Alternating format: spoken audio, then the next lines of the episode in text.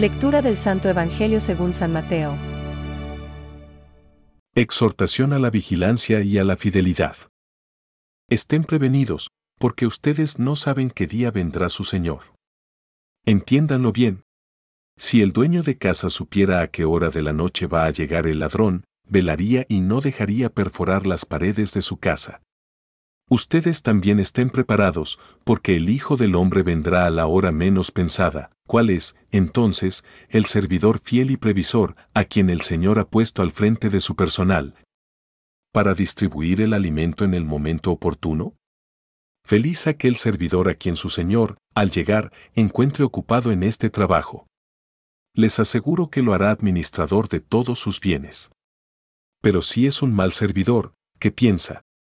Mi señor tardará y se dedica a golpear a sus compañeros, a comer y a beber con los borrachos, su señor llegará el día y la hora menos pensada, y lo castigará. Entonces él correrá la misma suerte que los hipócritas. Allí habrá llanto y rechinar de dientes. Es palabra de Dios. Te alabamos, Señor. Reflexión. Estad preparados.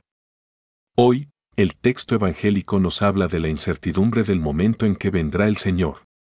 No sabéis qué día vendrá. Si queremos que nos encuentre velando en el momento de su llegada, no nos podemos distraer ni dormirnos. Hay que estar siempre preparados. Jesús pone muchos ejemplos de esta atención. El que vigila por si viene un ladrón, el siervo que quiere complacer a su amo. Quizá hoy nos hablaría de un portero de fútbol que no sabe cuándo ni de qué manera le vendrá la pelota. Pero, quizá, antes debiéramos aclarar de qué venida se nos habla. ¿Se trata de la hora de la muerte? ¿Se trata del fin del mundo? Ciertamente, son venidas del Señor que Él ha dejado expresamente en la incertidumbre para provocar en nosotros una atención constante. Pero, haciendo un cálculo de probabilidades, quizá nadie de nuestra generación será testimonio de un cataclismo universal que ponga fin a la existencia de la vida humana en este planeta. Y, por lo que se refiere a la muerte, esto solo será una vez y basta. Mientras esto no llegue, no hay ninguna otra venida más cercana ante la cual nos convenga estar siempre preparados. ¿Cómo pasan los años? Los meses se reducen a semanas, las semanas a días, los días a horas y las horas a segundos. San Francisco de Sales.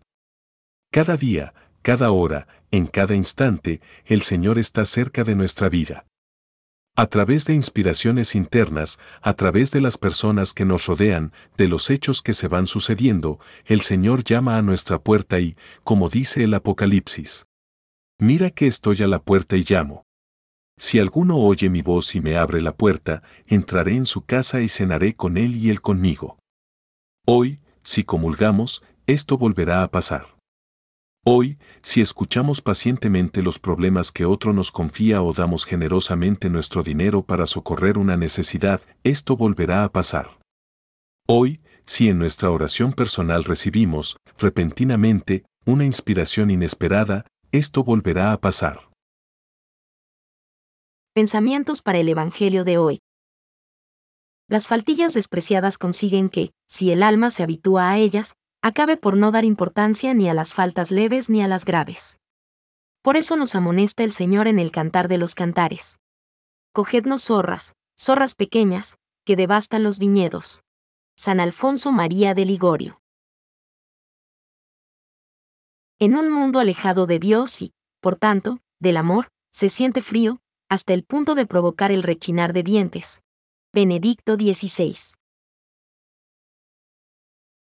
por el libre arbitrio, cada uno dispone de sí. La libertad es en el hombre una fuerza de crecimiento y de maduración en la verdad y la bondad. La libertad alcanza su perfección cuando está ordenada a Dios, nuestra bienaventuranza.